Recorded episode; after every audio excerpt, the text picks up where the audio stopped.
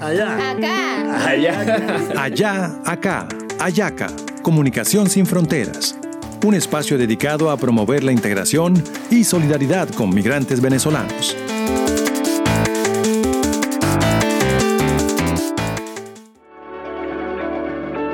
El semillero de comunicaciones de Villa Caracas y Bocaribe presentan Solo, otro capítulo de la serie sonora para promover la solidaridad con las y los hermanos venezolanos y contrarrestar discursos de odio y xenofobia en la ciudad de Barranquilla.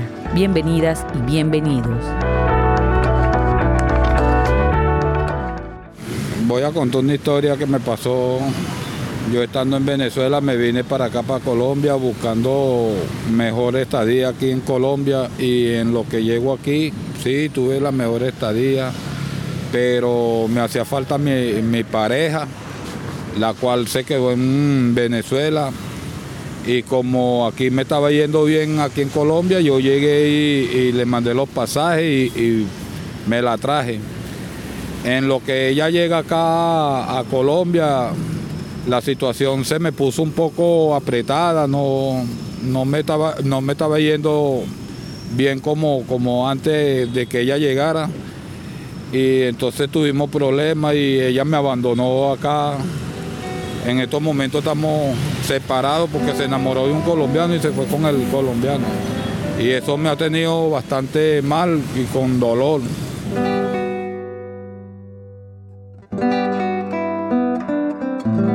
La historia actuada por nuestro personaje Antonio es real y ocurre más a menudo de lo que imaginamos, solo que la condición masculina crea barreras para su abordaje y disposición a buscar ayuda profesional.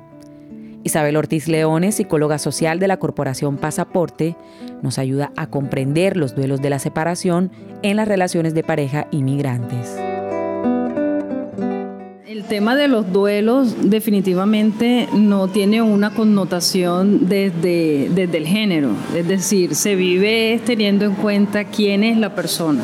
El duelo, si bien él es la persona que inicialmente eh, debe tener un reconocimiento como de su pérdida, pues sabemos que empezamos como en una negación y después viene una ira incontenible hasta llegar a una negociación y pasando por una aceptación y una adaptación de esa nueva, de esa nueva realidad que tiene. Si el Señor de pronto no tiene unas herramientas pues fundamentales mínimas de que él debe pensar es en su bienestar, en su vida, o sea, en la vida de él, en la vida de él, de, de bienestar, de salud mental, de buscar un equilibrio, pues si, partemos, si hacemos como esa como si partimos de ahí, ya enseguida podríamos decir, bueno, listo, entonces podríamos entregarle a él esas herramientas, de hecho hasta personalmente podríamos conversar con él y decirle, bueno, venga, ¿qué concepción tiene acerca de su vida y,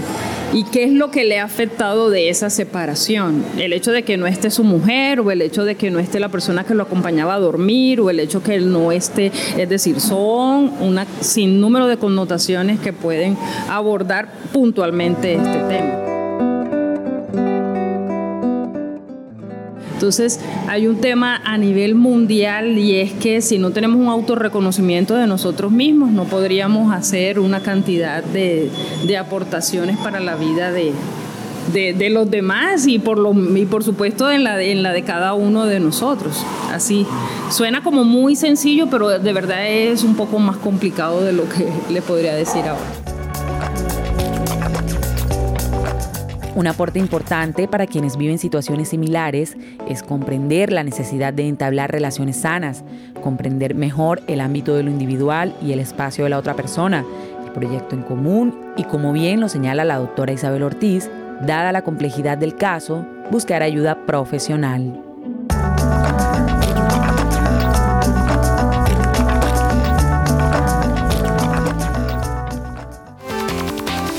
Un podcast realizado por Bocaribe Radio con el apoyo de USAID y su programa Conectando Camino por los Derechos, implementado por PAT, Abarroli, Freedom House e Internews.